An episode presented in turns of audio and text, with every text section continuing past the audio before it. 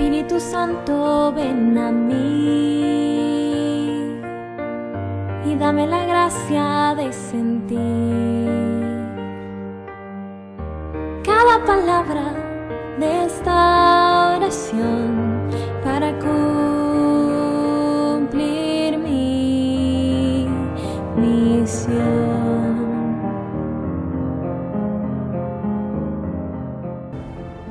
Cuando muere un ser querido, una persona llegada, un padre, una madre, un tío, una abuela, un hermano, un amigo, y sobre todo cuando ha padecido un dolor profundo, una enfermedad, un asesinato cruel, cuando regresamos a la casa después de haber estado en el funeral, buscamos lo que nos queda de él, algo que nos quede de él. De pronto abrimos el cajón de la mesita de noche y encontramos el reloj que siempre estuvo en su pulso y que continuamente miraba porque Dios inventó el tiempo y nosotros los seres humanos inventamos la prisa. Vemos las pantuflas porque no salía sin ellas para no ensuciar del piso a su esposa, por ejemplo. Vemos la pijama con el chorrión de crema dental y la olemos porque huele a él o huele a ella. Buscamos en el computador las fotografías y en los álbumes viejos y empezamos a mirar esos recuerdos que aunque fueron bonitos, siempre tienen algo de nostalgia. Y empezamos a recrear su vida en, en medio de nosotros para que no se pierda, porque una vez que olvidamos a un ser querido, ya ha muerto dos veces. ¿Por qué digo esto? Porque lo mismo le debió haber sucedido a los apóstoles.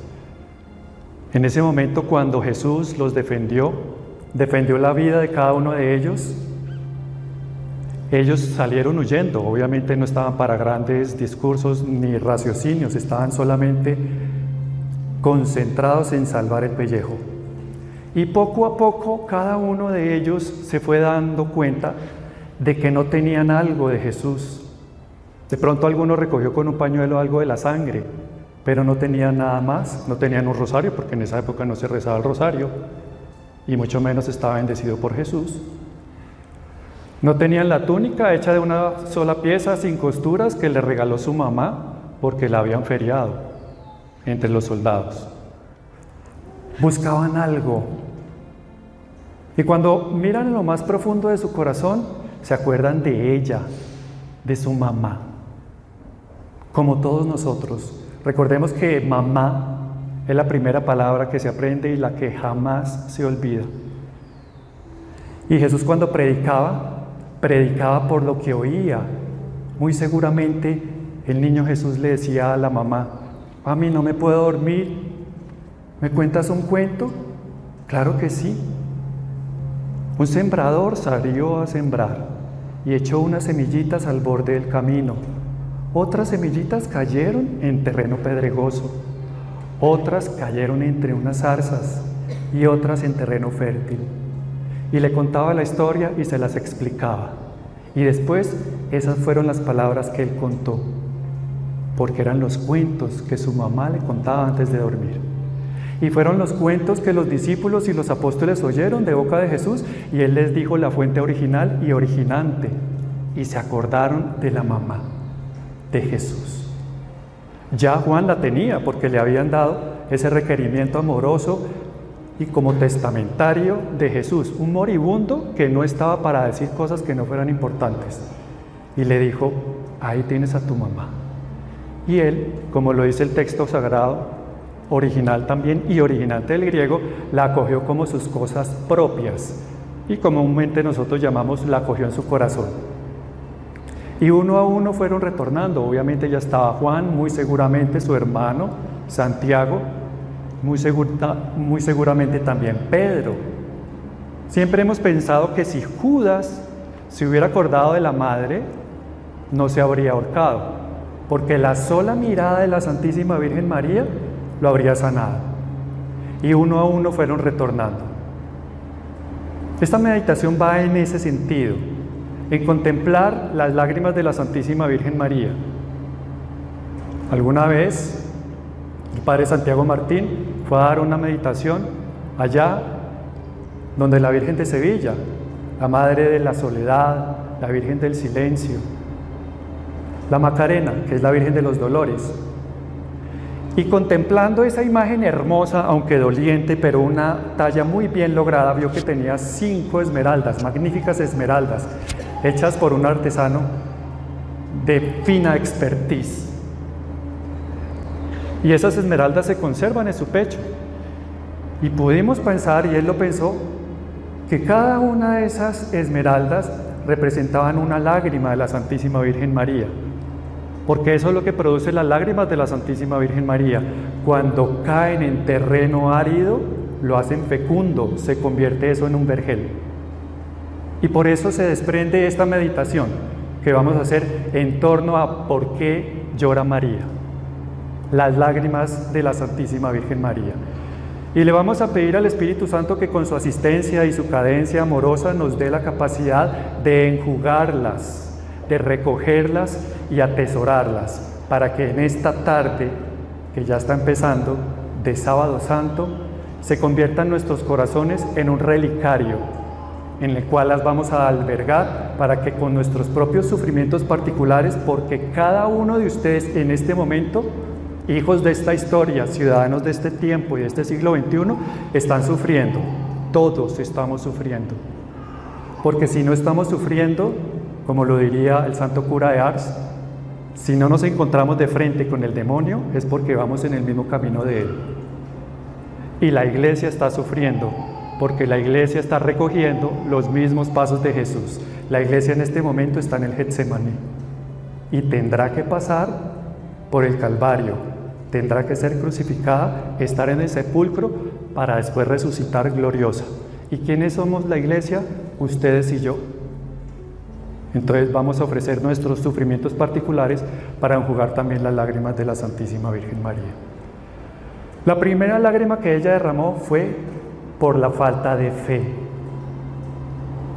Ella viendo que aquellos que creían en su momento ya no creían, el apóstol que Jesús eligió en su momento para que fuera piedra de la iglesia, en el capítulo 16 de San Mateo, cuando hay esa crisis de Cesarea de Filipo que llaman los estudios bíblicos, y él se empieza a alejar un poquito de las masas, porque la masa no es un grupo de creyentes, la masa es un grupo de interesados.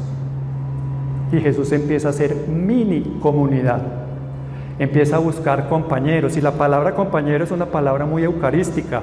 Compañero significa aquel con quien parto el pan. Tiene un sentido muy bonito porque con quien parto el pan es con quien yo ceno, como comparto la comida. No solamente un proceso gastronómico o digestivo, sino que ahí se encuentra la identidad de almas. Identidad de almas es causa del amor. Dice Sócrates que para entrar en la intimidad de una persona se necesita agotar un bulto de sal con esa persona. Ustedes saben que la sal es un condimento que se usa en pequeñas cantidades, si no se arruina la comida. Entonces se necesitan muchas comidas con otra persona, muchas conversaciones, que es lo que se suele hacer en la mesa. De hecho, en la vida monástica es muy importante la toma en común de los alimentos para conocer a la otra persona. Y Jesús se dedicó a eso, a buscar compañeros en ese ya tránsito temporal que le quedaba en la tierra. Y a Pedro hace una pregunta, ¿quién dice la gente que soy yo? Todos responden con una respuesta chismosa, unos que Jeremías, Elías, Juan el Bautista, uno de los profetas. Y cuando les dice, y bueno, ¿y ustedes quién dice que soy yo? Los comprometió. Y Pedro dice, tú eres el Mesías, el Hijo de Dios vivo, el que debía venir. Y Jesús le dice, wow, Pedro, te felicito porque eso no te lo ha revelado la carne, sino mi Padre que está en el cielo. Y yo te digo, tú eres Pedro, y sobre esta piedra edificaré mi iglesia católica. Alguien me dijo, ay, así está en la Biblia. No, pero así me gusta decirlo, para que nos sintamos orgullosos, porque la iglesia que fundó Jesús es la católica. Eso lo sabía Pedro. Y Pedro dijo, mi vida daré por ti. Ay, Pedrito, no has entendido nada. Antes de que cante el gallo tres veces, me habrás negado. Antes de que el gallo cante una vez, me habrás negado tres veces. Y así lo hizo. Y cuando lo hizo, sabemos que dice el texto, y a, y a Pedro eso le dolió y lloró amargamente. Dice la tradición que le salieron canales en las mejillas de tanto que lloró. Pero Pedro se acordó de la Santísima Virgen María. A la Santísima Virgen le dolió eso. Los que creían ahora no creían. Los que creían ahora no confiaban. Porque el primer paso es la fe. Y felicitémonos porque tenemos algo en común con el demonio. Porque el demonio también tiene fe, cree en Dios, pero no le cree a Él. Y bebiendo de la sabiduría de los santos, tenemos que dar otro paso adicional, y es entrar en la confianza. Y confianza, por definición, es poner mi seguridad en algo o en alguien, y ya sabemos en quién. Y si ponemos la seguridad en Jesús, pues ya encontramos en la palabra confianza indexada la palabra fe. Con fe, confiarme de. Y si queremos la santidad, ustedes y yo, tenemos que dar otro paso adicional y para eso la necesitamos a ella. Y es el del abandono. Y el abandono por definición es poner la plena seguridad en algo en alguien. O sea, no hay plan B. Yo creo que la humanidad ya está entrando en esos terrenos en los que tenemos que abandonarnos en Dios porque llegarán instantes en que vamos a buscar a Dios y no lo vamos a encontrar. Le vamos a preguntar y no nos va a responder. Su poder vivo no lo vamos a experimentar y esa va a ser la prueba real de nuestra fe, nuestra confianza y nuestro abandono. Y eso no lo vio la Virgen. La Virgen llora esa lágrima cuando nos ve nosotros con una enfermedad, con un revés, y nosotros que dijimos en un momento, haz de mí lo que tú quieras. Y se nos olvida que cuando uno dice eso, Jesús lo toma muy en serio y toma nuestro corazón como una especie de almohadón para recostarse y descansar. Lo que pasa es que se le olvida quitarse la corona de espinas y eso duele. Está buscando sirineos, pero no sirineos que fueron forzados a llevar la cruz de Jesús, sino sirineos voluntarios, que nos ofrezcamos, porque nosotros tenemos una medida en nuestra espalda diseñada por Dios. Y Él a través de esas pruebas también, sin darnos cuenta, afortunadamente para no dañar su obra, está diseñando nuestra propia santificación. Esa es la primera lágrima, cuando nos ve a nosotros, que no tenemos fe, que no tenemos confianza. Y siempre decimos que la confianza se convierte en virtud cuando no hay motivos aparentes para la confianza. Yo que le he dado mi vida a Dios y ahora con este cáncer, con estas hernias que no me dejan dormir, ¿por qué a mí? Y oigo la voz de Dios que me dice, ¿y por qué no a ti? Es que tu sufrimiento no es para la purificación de tus pecados.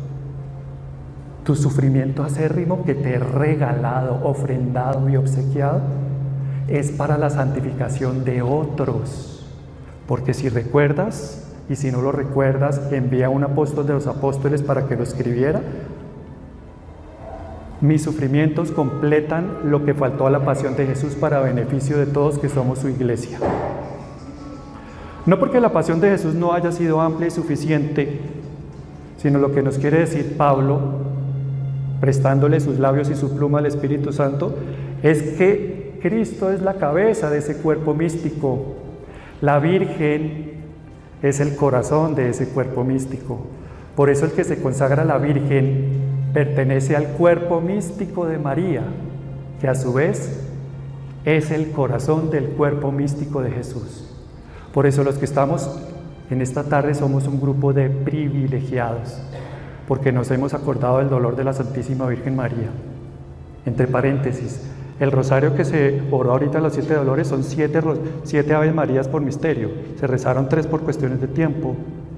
Pero se volvió a renovar en las apariciones del 81 a Marie Claire Munjangango, allá en Quibejo, en Ruanda. Y la Virgen hace varias promesas y les regaló dos si nos interesan.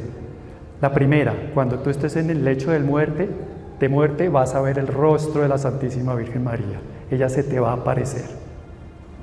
Y segundo, si tú rezas este rosario, especialmente como lo pidió la Virgen, los martes y los viernes, ojalá todos los días, o por lo menos procurarlo, sin dejar el rosario principal que es el rosario que nos da la iglesia, la Virgen promete ir directo al cielo sin pasar por el purgatorio, porque nos aplica todos sus dolores a nosotros, como si nosotros los hubiéramos padecido, por el solo gesto amoroso de haberla acompañado.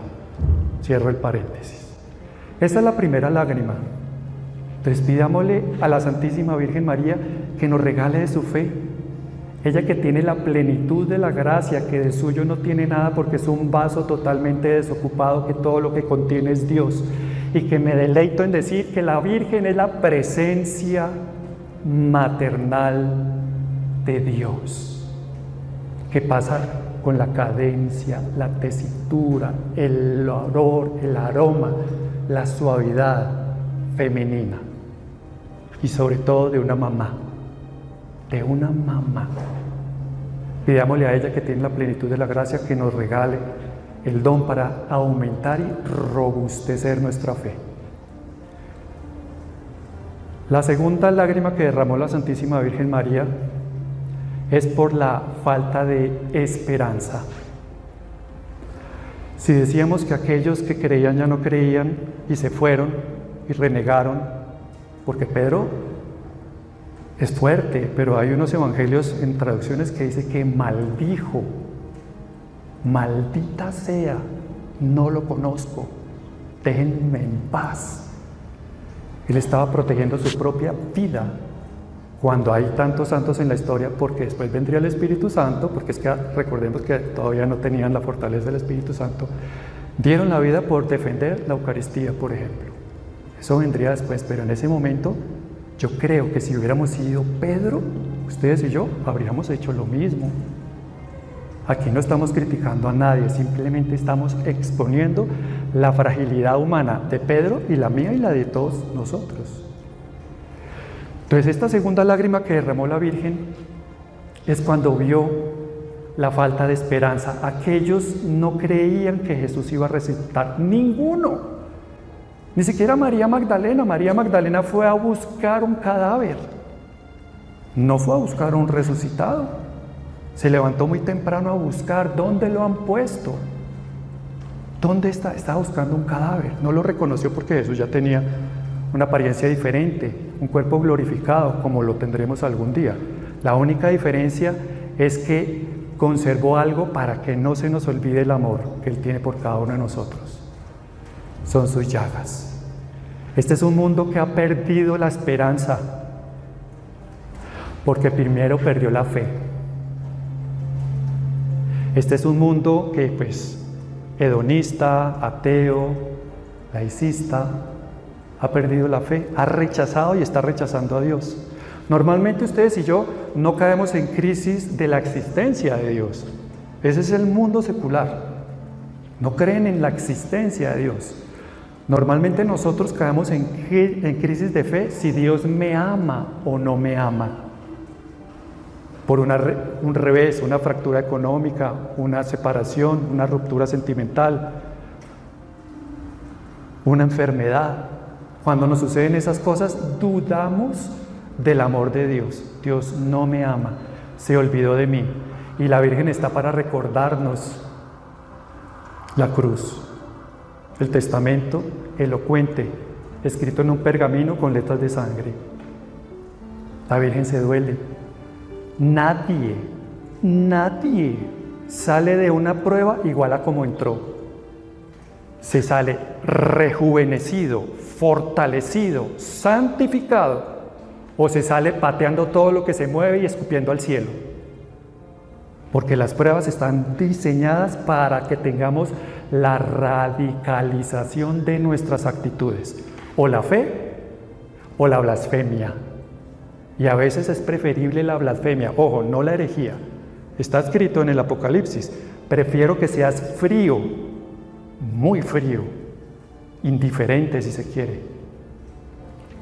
o muy caliente, que hierva el corazón. Ahora bien, puesto que eres tibio y no frío o caliente, estoy para vomitarte de mi boca. A veces vuelvo y lo digo, es preferible la blasfemia, porque la blasfemia viaja como viaja la palabra en el viento, se choca con un obstáculo y se devuelve contra mí como el eco y me doy cuenta de mi propia pecaminosidad y mi oración se torna suplicante. Dios mío, ten misericordia de mí. Solo no puedo. Ah, lo entendí. Y para eso está la Santísima Virgen María. Siempre está. Pero derrama esa lágrima cuando declina nuestra esperanza. La esperanza, si estamos hablando de fe, confianza, abandono, ya si hemos transitado en ese camino, que en este caso el orden de los factores altera el producto, tenemos una actitud, la de espera, como dicen los portugueses, atendés, esperar. ¿A qué? A que Dios actúe. ¿Cuándo? Ahí viene el capítulo de la fe. ¿En qué momento? Ahí viene el capítulo de la confianza. ¿A través de qué medio? Ah, viene ahí el, el capítulo del abandono pero actuará en virtud de si tuve o no tuve esperanza. Y la esperanza se cimienta en esta prueba va a pasar. Lo que te esté sucediendo en este momento, tu crisis, tu enfermedad, tu ruptura, tu fracaso económico, tu quiebra, va a pasar. Y una palabra que les quiero regalar de mi santa, Santa Teresita del Niño Jesús del 1 de octubre, que nos sirve para avivar la esperanza. Esta vida, esta, la que ustedes y yo estamos respirando, es un instante pequeñito entre dos eternidades. La primera eternidad es cuando Dios me pensó, escogió el día y la hora para que yo fuera ciudadano de este tiempo, hijo de esta historia. Y la segunda eternidad es la visión beatífica, estar en Dios. Y entre esas dos eternidades hay un instante pequeñito, patético, si me permiten la expresión, que es esta vida. Y digo patético porque nos preocupamos demasiado por este instante. Y este instante va a pasar, y va a pasar, y va a terminar bien, bien, si tuve fe y confianza en Dios. Y si espero en Él, va a terminar bien en esta vida o en la otra. Pero por lo general es muy humano esperar que me paguen en esta vida. Pero lo mejor es que en mi juicio particular Jesús diga, bendito de mi Padre, sigue, ama tanto a María para que cuando llegues al cielo Jesús diga, he oído a mi madre hablar mucho de ti y hay un lugar predilecto para ustedes que están acá, porque queremos a la Santísima Virgen María. Entonces vamos a enjugar esa lágrima avivando nuestra esperanza, que no es otra cosa sino esperar en Dios. Dejemos que Dios sea Dios. Y nos ha enseñado esta cuaresma y esta Semana Santa. Cuando sufrimos, sufrimos primero con desespero. Después, sufrimos con desesperanza. Después, sufrimos con resignación. Después sufrimos con aceptación. Hasta que al final nos damos cuenta que hay mucho tiempo, mucho tiempo cargando esa cruz. Llevas mucho tiempo cargando esa cruz. Es hora de dejarte crucificar. Y cuando nos dejamos crucificar, viene la paz. Y se puede experimentar lo que los santos nos han enseñado se puede sufrir con paz y, ¿por qué no?, con alegría. Porque estoy ayudando a salvar almas y lo que es más importante, estoy consolando el corazón herido y traspasado de Jesús y de María. Avivemos, la esperanza y enjuguemos esa lágrima que va a caer en nuestros corazones para que reverdezca esa esperanza en nuestro ser. La tercera lágrima de la Santísima Virgen María la falta de caridad. La falta de caridad. Hay algo en que los teólogos no han profundizado mucho en, ese, en torno a esa palabra que dijo Jesús. Dios mío, Dios mío, ¿por qué me has abandonado? En vez de haber sido siete palabras, pudieron haber sido solo seis. Y él la pudo haber dicho en su corazón o en su mente en un coloquio personal con su padre.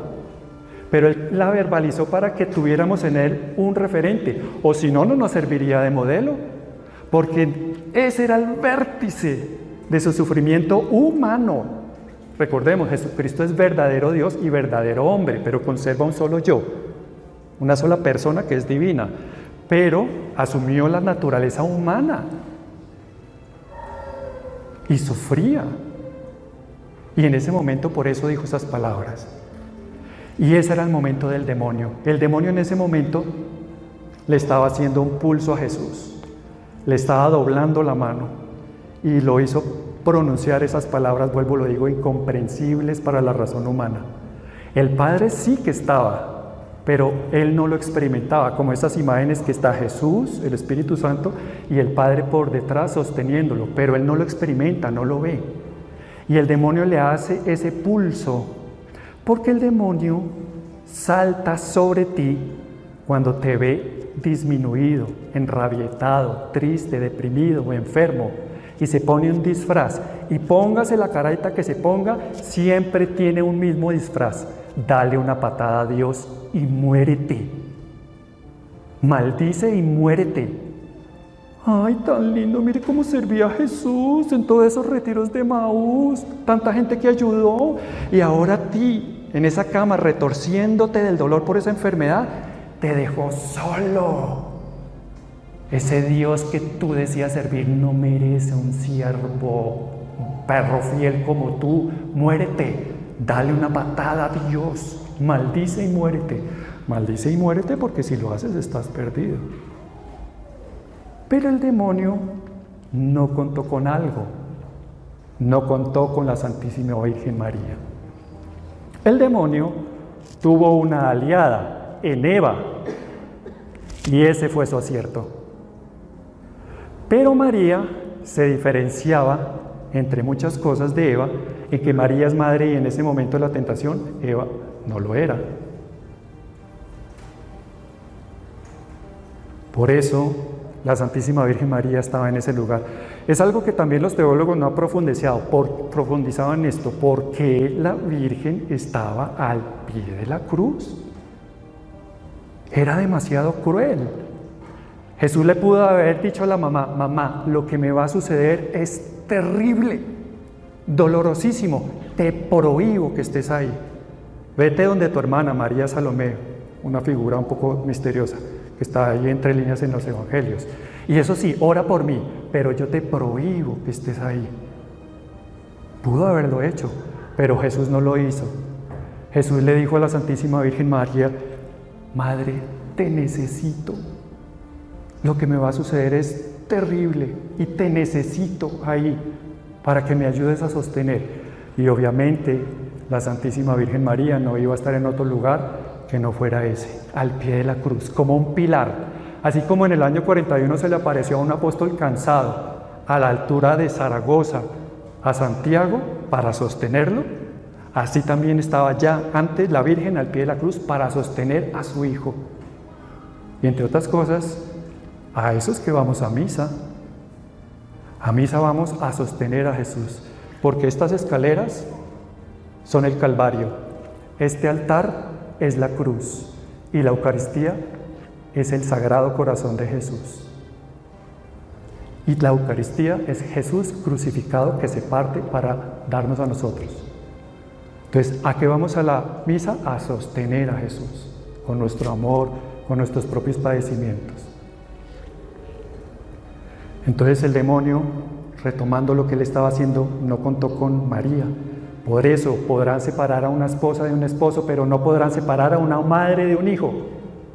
Por eso el pecado del aborto es un pecado especialmente diabólico, satánico, porque el demonio logra separar al hijo de la madre. Es más, que sea la misma madre la que lo mate.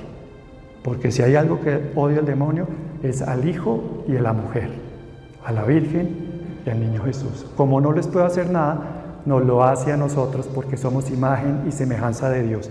Especialmente en este tiempo va por la mujer y va por los jóvenes, los niños. Las mujeres son las que sostienen los hogares. Por eso se llama matrimonio y no patrimonio. Las mujeres nos superan a nosotros. La mujer más perfecta es eso, tiene el mismo sexo de ustedes, es mujer.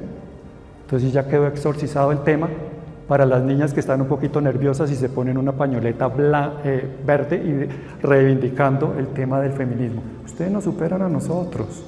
El hombre fue sacado del barro, la mujer fue sacada del costado, o sea, del centro del corazón, de algo más noble. Y la Santísima Virgen María entonces llora cuando nosotros no tenemos esa caridad, no sostenemos a su Hijo Jesús en la cruz. Tengamos la caridad de jugar esa lágrima empezando desde esta misma tarde. Quedan dos, ¿vamos bien? ¿Sigo? ¿Les parece? ¿Están cansados? Vamos para la cuarta lágrima.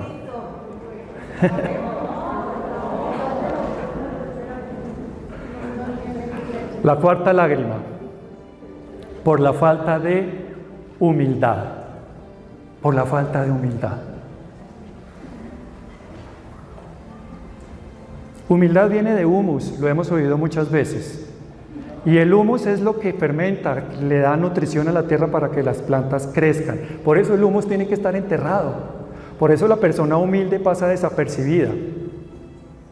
Si quieres llamar la atención, pasa desapercibido. Hay algo en esa persona, un no sé qué, pero no es evidente porque no se está mostrando todo el tiempo. Y la Virgen, dice San Luis María Griñón de Montfort, el Padre Celestial se fijó en ella por su pureza, la panaglia, la toda pura, pero se encarnó en ella por su humildad. ¿Tú quieres atraer la mirada de Dios hacia ti? Sé humilde. El que es humilde se salva. Tenemos que redescubrir ese corazón puro y tierno como el de un niño, en su estado original tal como Dios lo diseñó. Tenemos que redescubrir las huellas digitales del Padre Celestial en nuestras almas porque Jesús nos ama precisamente por eso, porque ve esas huellas digitales. Y la Santísima Virgen María, a ustedes y a mí, nos ama con entrañas de amor y misericordia, porque ve un trocito de su carne en nosotros, la carne de Jesús. ¿Qué pasaría si la Santísima Virgen María no hubiera sido humilde al pie de la cruz? Le hubiera dicho, al Padre Celestial, cuatro palabras, directamente a Él, porque la Santísima Virgen María no quedó embarazada de cualquier guache por ahí. Le hubiera dicho al Padre Celestial, tú me engañaste, tú me mentiste. El Mesías, las promesas, pero mira dónde nació, en una cueva de animales, y aquello te lo pasé. Después salimos huyendo a Egipto, a un país extranjero, y tratados como tales. Y aquello te lo pasé. Después mi hijo, 30 años, malganándose el pan, y aquello te lo pasé. Pero ahora verlo crucificado como un criminal, esto sí que no te lo paso. No te lo paso. Pero la Santísima Virgen María no dijo eso. La Santísima Virgen María dijo, tú a mí no me tienes que dar explicaciones. Tú a mí me das órdenes y yo obedezco. Yo soy la sierva. Yo no soy Dios. No soy diosa ni quiero ser endiosada. Yo soy una criatura, la más pequeñita que ha pisado la tierra. Tú a mí me das órdenes, pero no explicaciones. Es más, dice el padre Carlos Spampío, sacerdote exorcista, mariólogo, teólogo y filósofo, que si Jesús no se hubiera subido a la cruz, la Virgen lo hubiera subido a la cruz, porque ella vino a cumplir la voluntad de Dios en esta vida. No entendía nada. ¿Qué está pasando? El Mesías, y ahora crucificado y muerto, como dice el Papa Francisco, el fracaso de la cruz. Pero la Virgen no pide explicaciones. Nosotros sí. Nosotros los de a pie pedimos muchas veces explicaciones. Pero esta noche podíamos, antes de apagar la mesita de noche, hacer un coloquio íntimo de un hijo o una hija con su mamá. Mamá, Dame la gracia de no pedir explicaciones. Yo ya me entregué, yo ya le dije que sí, me consagré. Primero me escondí debajo de tus enaguas, pasé a tu vientre virginal para que me alimentaras a través del cordón umbilical que es el Santo Rosario que desgrano todos los días. Ahora estoy instalado en tu corazón esperando que tú me des a luz a la vida eterna. Si estoy tan consagrado a ti y todo lo que suceda es para mi mayor bien, dame la gracia de no volver a pedir explicaciones. ¿Por qué me sucede lo que me sucede? Y suceda lo que me suceda y le suceda lo que le suceda al mundo. No voy a pedir explicaciones. Si hacemos eso, entramos en los terrenos del abandono, de la humildad. Tú no eres humilde cuando te humillas, ni yo tampoco. Somos humildes cuando nos humillan y lo llevamos por Cristo. Cada motivo de humillación debe ser un momento de alegría porque sabemos que podemos dar algo a nuestro Señor. Porque a nosotros, ¿qué le damos a Jesús? Que no se nos haya dado primero. Entonces esas humillaciones se las regalamos para que Él ayude a salvar almas transformándola en gracia y bendición para tantas personas como hermosamente lo dice la Virgen en Medjugorje. Aún no conocen el amor de Dios.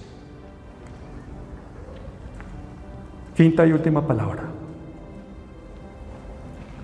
Esta es una virtud. La Virgen llora por, estas lágrimas son por nuestras faltas de virtud que no se ven reflejadas en nosotros.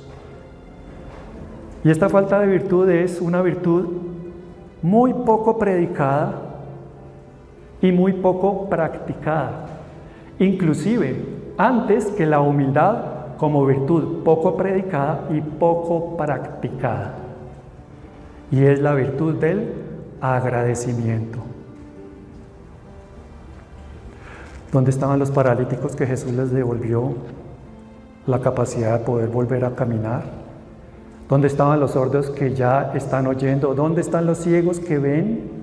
¿Dónde están los resucitados? ¿Dónde están las madres de los resucitados? Los deberían tener escondidos, no fuera que se los fueran a volver a matar.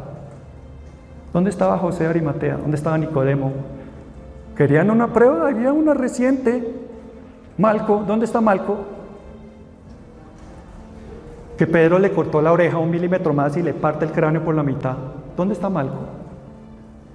¿Dónde estamos nosotros cuando injurian la iglesia, maltratan al Papa, a los sacerdotes, cuando entran a las catedrales a, a blasfemar contra el Santísimo Sacramento? ¿Dónde estamos nosotros? ¿Dónde estaban los sordos? En ese momento los sordos que ahora oían estaban diciendo, ¿a quién quieren? ¿A Jesús o a Barrabás? Y lo oyeron clarito y dijeron a Barrabás. Los paralíticos vinieron por su propio pie al juicio para acusar a Jesús. Los tullidos que no se podían mover, ahora levantaban el puño con ira y con rabia y con odio, decía, a Barrabás, crucifíquenlo a él. Y los que ahora veían que Jesús les devolvió la luz en sus ojos, vieron a Jesús llagado, despedazado, porque eso fue suficiente para haberlo matado. Lo que pasa es que los ayones de fariseos y los soldados se cansaron, o si no lo hubieran matado. Viéndolo aún así, con sus propios ojos, cuando alguna vez se encontraron con esos ojos luminosos, cuando les devolvió la vista, prefirieron a Barrabás, dirigieron su mirada a él, a un criminal. Los mismos que empuñaron el domingo de Ramos las palmas, ahora ya sin palmas, aplaudían la sentencia la crucifixión. La falta de gratitud. Y la Virgen llora cuando nosotros no tenemos esa gratitud con Jesús y le exigimos cada vez más, porque no puedo cambiar de apartamento, porque el cheche de vehículo que tengo se me vara cada rato y no tengo medios económicos para cambiarlo. Es que tú no me quieres, no me provees. Hoy en día es un mundo que se predica la prosperidad y eso es de la nueva era y evangélico. Nosotros no vivimos de la prosperidad, vivimos de la divina providencia, que es diferente. Y si Dios escogió una cueva de animales para nacer y nosotros en comparación vemos que tenemos más bienes de fortuna que Él, ya tenemos motivo suficiente para ser agradecidos todos los días. Porque como le dice hermosamente el Papa Francisco, María es el único ser que se mete a una cueva de animales y con unos pocos trapos y una montaña de ternura logra que ese lugar sea el más luminoso de todo el universo. En esta tarde la Virgen ha venido a eso, al pesebre que es nuestro corazón, para iluminarlo, para que sea el más luminoso del todo el universo, porque así tiene que estar para poder ver a Dios. ¿Por qué no empezar desde ahora a quitar las escaras, el hollín, la suciedad que no nos deja ver el amor de la misericordia reflejado en los demás? Cuando nos acostamos en la noche y hacemos el examen de conciencia, si es que lo hacemos, nos examinamos en el sexto mandamiento, en el tercer mandamiento, en el cuarto, etc. Pero muy seguramente no nos examinamos si hoy fui o no fui agradecido. Debemos ser escrupulosamente agradecidos con aquella persona que me dio el sed al paso en una intersección complicada, aquella persona que me esperó en el ascensor cuando yo venía lleno de paquetes, aquella persona que yo estando solo enfermo fue y me compró el medicamento o que me llevó un plato de comida ahorita que estuvimos en pandemia. Tenemos que aprender a decir esa palabra que Carreño alguna vez la escribió y que ya se desdibujó de los libros porque ya ni se encontrarán. Y es la palabra gracias. Porque la palabra gracias atrae más gracias. Cuando no somos agradecidos con Jesús por todo lo que hizo y pretendemos exigirle más cuando ya lo hizo todo, la Virgen llora. En la presentación del niño Jesús en el templo que vimos en el primer misterio de los dolores de la Virgen, cuando el profeta Simeón le dijo a ti, una espada de dolor atravesará tu alma para que queden al descubierto los pensamientos de muchos, al niño lo presentaron para hacerle esa pequeña circuncisión como mandaba la ley. Esas dos o tres goticas de sangre fueron suficientes para redimir todo el universo creado hechura por las manos de Dios. Pero Dios no se sabe dar sino de una sola forma y es darse todo. Por eso derramó toda la sangre y toda el agua en la cruz. Y ya para terminar, para sensibilizarnos y gozarnos más en lo que vamos a celebrar en esta noche en la vigilia pascual. Un crucificado moría asfixiado como lo, nos lo mencionó ayer Monseñor. Ellos eran crucificados aquí en la zona del estot, donde pasa el nervio medial. Y el clavo de los pies era el que lo sostenía y él se descolgaba. Entonces empezaba a asfixiarse y para tomar aire tenía que pararse en el clavo para tomar un poco de aire. Pero ese nervio medial rozaba el clavo y pasa una corriente que se los aseguro. Es dolorosísimo. Los que somos odontólogos y tenemos colección de hernias cervicales y estamos en las terapias cuando le hacen uno las compresiones en esa zona del stot, eso duele. Es imposible no derramar una lagrimita. Se escurren las lágrimas y uno mismo se recoge, es un acto reflejo. Así estuvo Jesús tres horas haciendo eso por ti y por mí, para que nosotros vengamos a decirle con desfachatez y falta de gratitud, tú a mí no me amas, porque no me regalaste la última Barbie. Entonces, enjuguemos las lágrimas en esta tarde la Santísima Virgen María y finalizo con una pequeña oración y la bendición maternal de la Virgen que ya les explicaré. Parafraseando un poquito la poesía de Gabriela Mistral. Mistral poetisa chilena, famosísima, de las mejores de Sudamérica y del mundo. En esta tarde, Madre querida, hemos venido a pedirte por nuestra carne enferma, pero nuestros ojos vienen de tus lágrimas a las mías con vergüenza. ¿Cómo pedirte por nuestros pies cansados cuando los de tu Hijo Jesucristo están llagados? ¿Cómo se anima mi lengua pedigüeña a pedirte tanto y con manos vacías cuando las veo, las de tu Hijo, clavadas en una cruz? Santísima Virgen María, nos entregamos con esa vocación predilecta. Tú algunas revelaciones privadas nos has enseñado. ¿Qué más te gusta que te digamos Inmaculado Corazón de María? ¿Más te gusta que te digamos corazón doloroso e inmaculado de María. Antepones la palabra dolorosa porque tú seguirás llorando hasta que el último de tus hijos repose en aquel que los tiene extendidos sus brazos, esos brazos paternales de Dios. Hasta que el último de tus hijos no esté en esos brazos paternales de Dios, tú seguirás sufriendo. Ya no solamente por tu hijo, sino por cada uno de nosotros. Recibe nuestro corazón como ofrenda, tal y como lo tenemos. Sí, Dios nos ama como somos, eso se dice siempre, pero no nos va a dejar como estamos. Él está haciendo una obra maestra. Hay que darle tiempo. Él tiene paciencia. Por eso tú nos invitas a que nosotros también nos demos tiempo a nosotros mismos y tengamos paciencia con nosotros mismos. Porque todo, todo, todo va a terminar bien. Porque tenemos a la más dulce de las madres. Que así sea.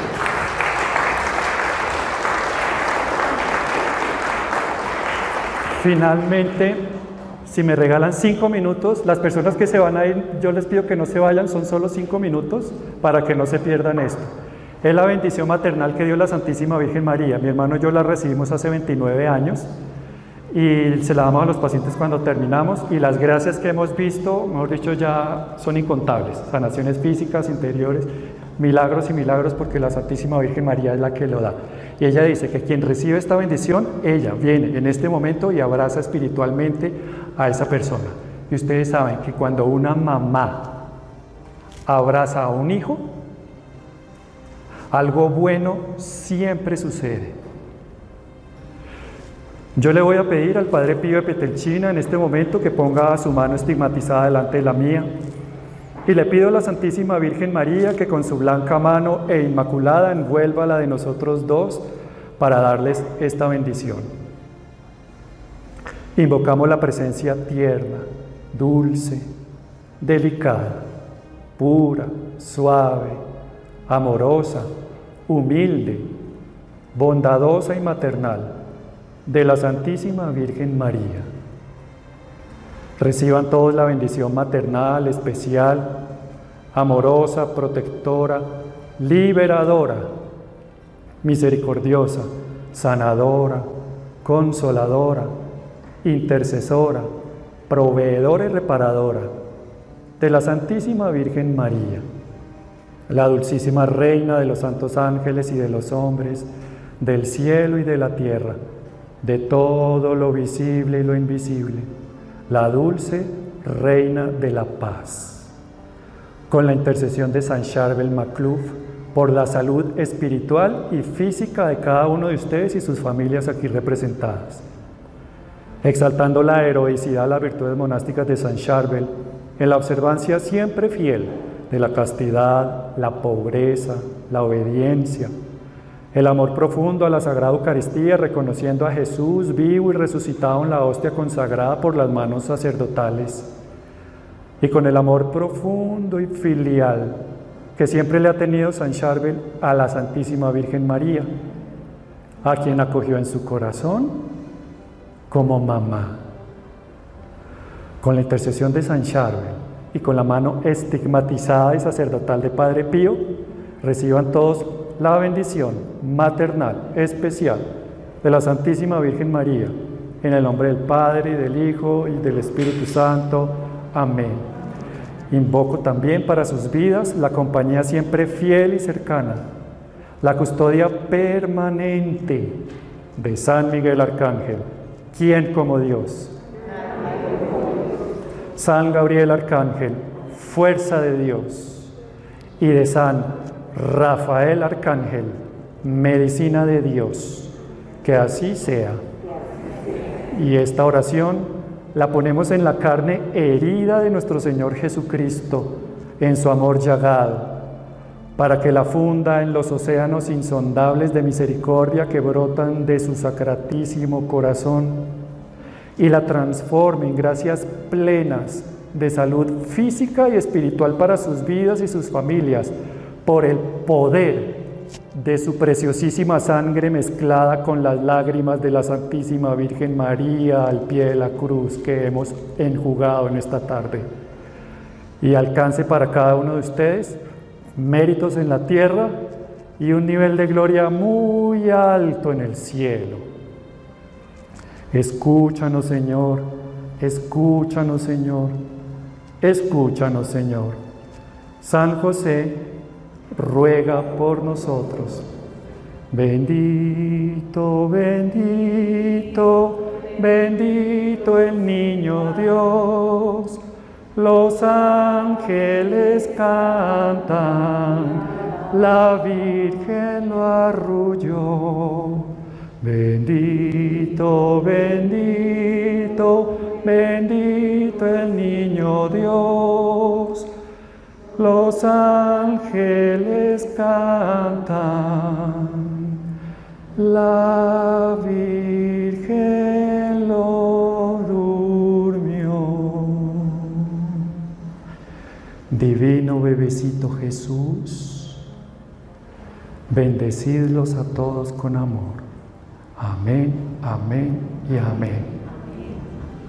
Dios los bendiga.